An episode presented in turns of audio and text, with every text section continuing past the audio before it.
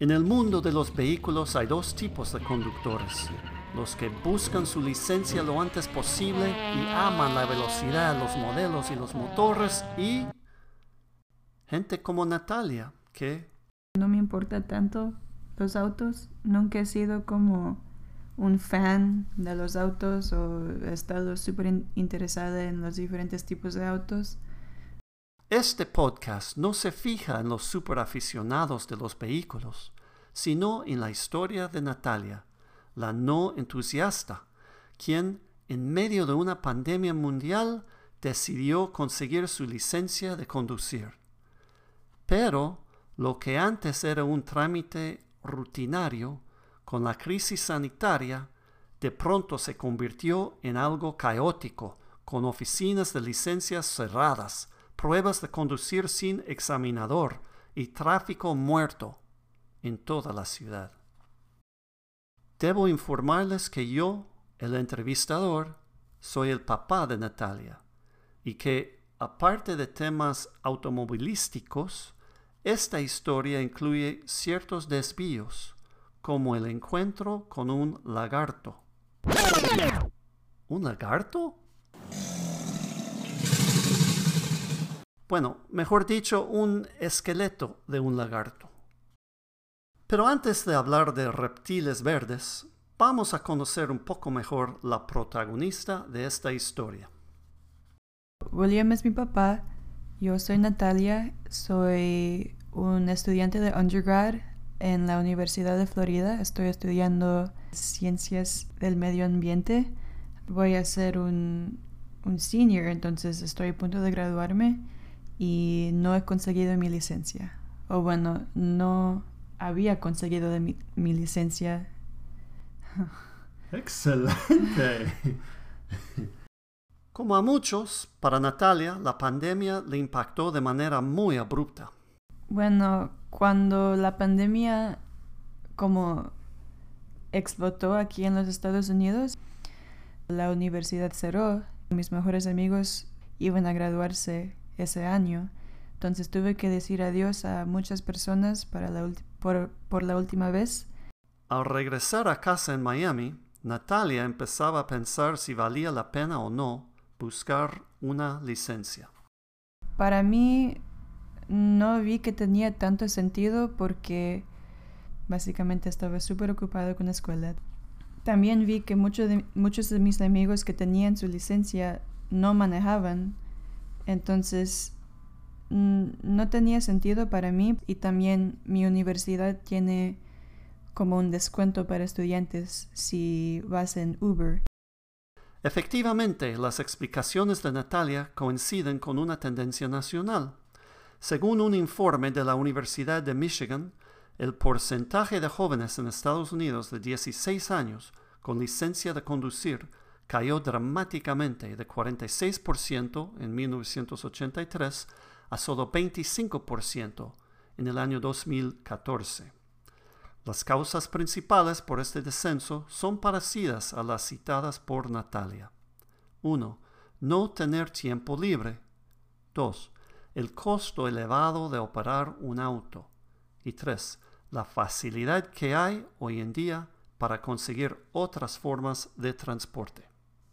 A pesar de su indiferencia hacia los autos, a los 20 años, en el verano del 2020, Natalia ya estaba lista para buscar su licencia. Este año, como ya me voy a graduar, empecé a pensar otra vez en conseguir la licencia porque ahora si no lo tengo me va a poner en una desventaja porque hay trabajos que requieren licencia. Además, las alternativas de manejar uno solo, como el servicio de Uber o de Lyft, pueden tener un lado oscuro. Cuando vas en Uber o Lyft, no estás en tu propio auto y hay alguien que no conoces que te está llevando. Ha habido casos en, en mi vida y también en muchos donde eh, hay situaciones que son un poco peligrosos.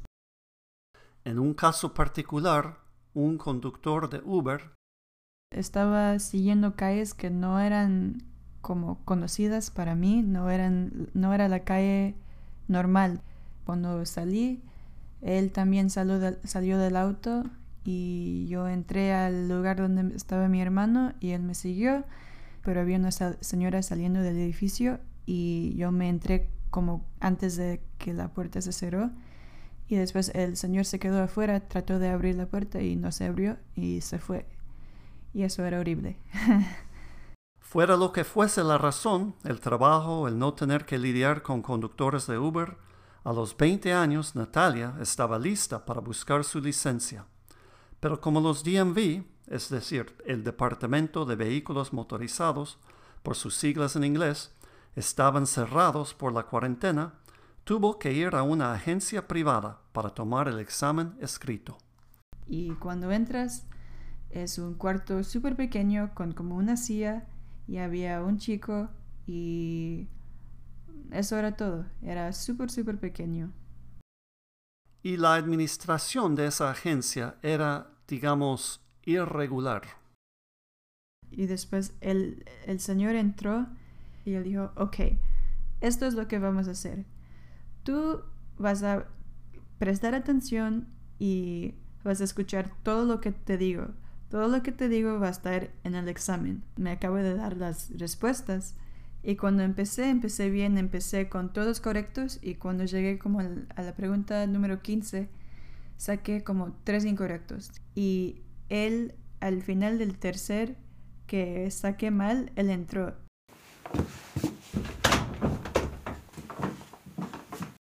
Para aclarar, el representante de un examen oficial del estado de la Florida jamás debe intervenir durante la prueba de un cliente. Y él dijo, sé que sacaste tres mal o algo así. Y yo dije, oh, ah, y él dice, vas a estar bien, solo recuerda lo que te dije. Y como terminé el examen, pasé... Al pasar este examen medio dudoso, Natalia podía sacar su licencia restringida en cualquier oficina de licencias del Estado. Pero, por el coronavirus, todos los DMV del condado de Miami-Dade estaban cerrados. Por eso, decidió viajar conmigo 100 millas al oeste para obtener su licencia restringida. Llegamos ahí y entré en Collier County, era más relajado Entré, demoró como 15 minutos para sacar mi restringido y salimos y era súper fácil. Con la licencia restringida en la mano, regresamos a Miami, pero Natalia quería aprovechar del viaje para hacer una caminata por los Everglades, el pantano más grande de los Estados Unidos, donde... En la distancia vimos algo blanco en, el, en todo el lodo. Pensé que era basura porque es algo súper blanco totalmente blanco y no parecía que como pertenecía en, todo el, lodo y la naturaleza que está en los Everglades. Pero cuando nos acercamos nos dimos cuenta que era el skeleton de un lagarto y todos los huesos del lagarto estaban ahí y estaban básicamente dejados como se murió, me imagino, porque todos los huesos de como la, la, columna estaban en una línea y los huesos de como los pies estaban a los lados.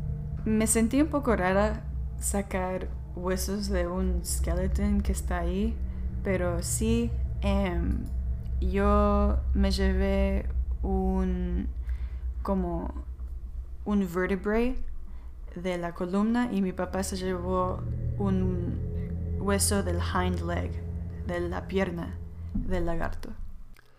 Mientras Natalia mostraba valentía al recoger los restos de un lagarto abandonado en medio de un pantano gigantesco, lo mismo no ocurría cuando manejaba en la ciudad de Miami con su licencia restringida. Al inicio mm, no me gustó para nada manejar, no me sentí cómoda parquear, tampoco ir en reverso, y básicamente nada, me dio mucho miedo. Se notaban sus errores con el manejo de auto por el tema de la música. Mi papá tenía una regla para David y también para, para mí que solo puedes manejar con música si pasan 10 días sin hacer un error. Y David lo hizo bien y él no tenía problema básicamente, pero para mí eh, empecé con como dos días buenos, no hice ningún error y después inmediatamente como tres veces hice un error y tenía que empezar otra vez y tenía que empezar otra vez y tenía que empezar otra vez. Entonces Natalia no pudo manejar con música, pero sí podía conversar. Y en una de estas conversaciones surgió el tema de la pandemia. Pasamos por un banquet hall, como un lugar donde muchas personas, muchos de mis amigos tenían sus 15 y mi hermano, que tiene esa edad, él tiene 15 años, dijo que, bueno, él también quisiera estar en esa situación. Todos los planes que tenían los chicos y las chicas, todo eso ya básicamente no existe.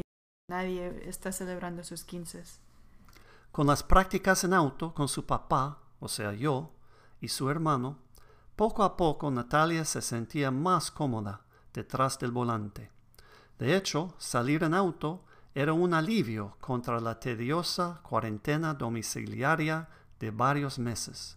Según Natalia, era divertido salir con mi familia y aprender cómo manejar porque todos estábamos aquí juntos, em, básicamente solo en la casa por muchos meses, entonces esto era algo como nuevo y divertido y también em, algo que podía compartir con mi hermano.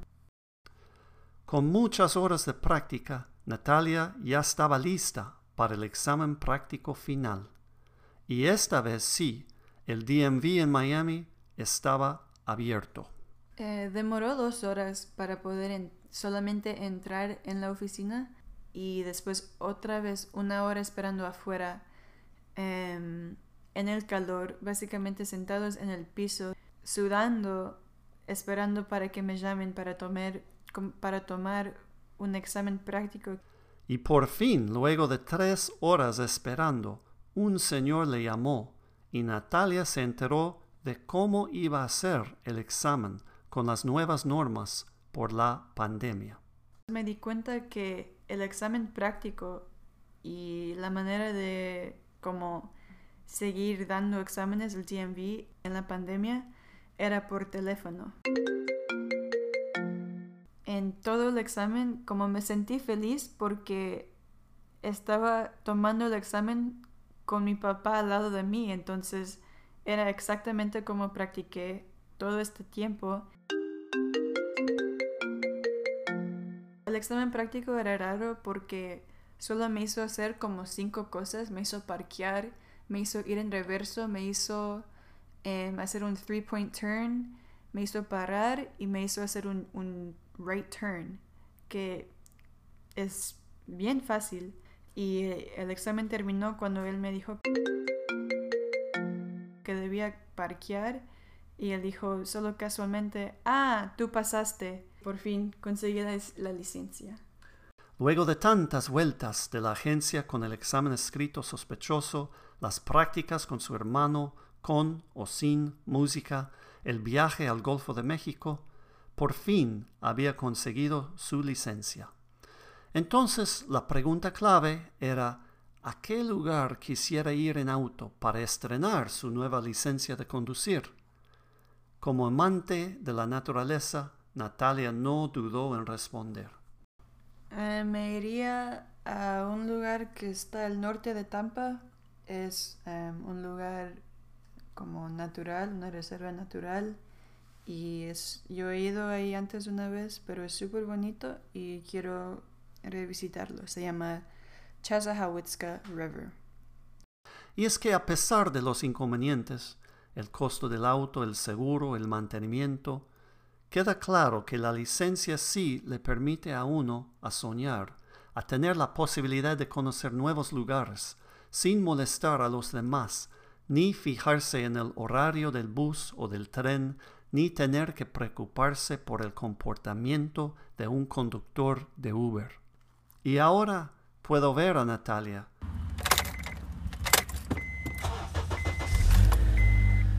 conversando con sus amigos, con música en el fondo y con su licencia en la mano, yendo al río Chasajowitzka, quizás encontrando algún hallazgo, algún hueso, ahí en el bosque, como ese día con su papá en los Everglades. Y espero que en ese momento ella se acuerde de esta locura de sacar su licencia paseando con su hermano y su papá dentro de un auto, como si fuera un mundo aparte, manejando, manejando y manejando en tiempos del coronavirus.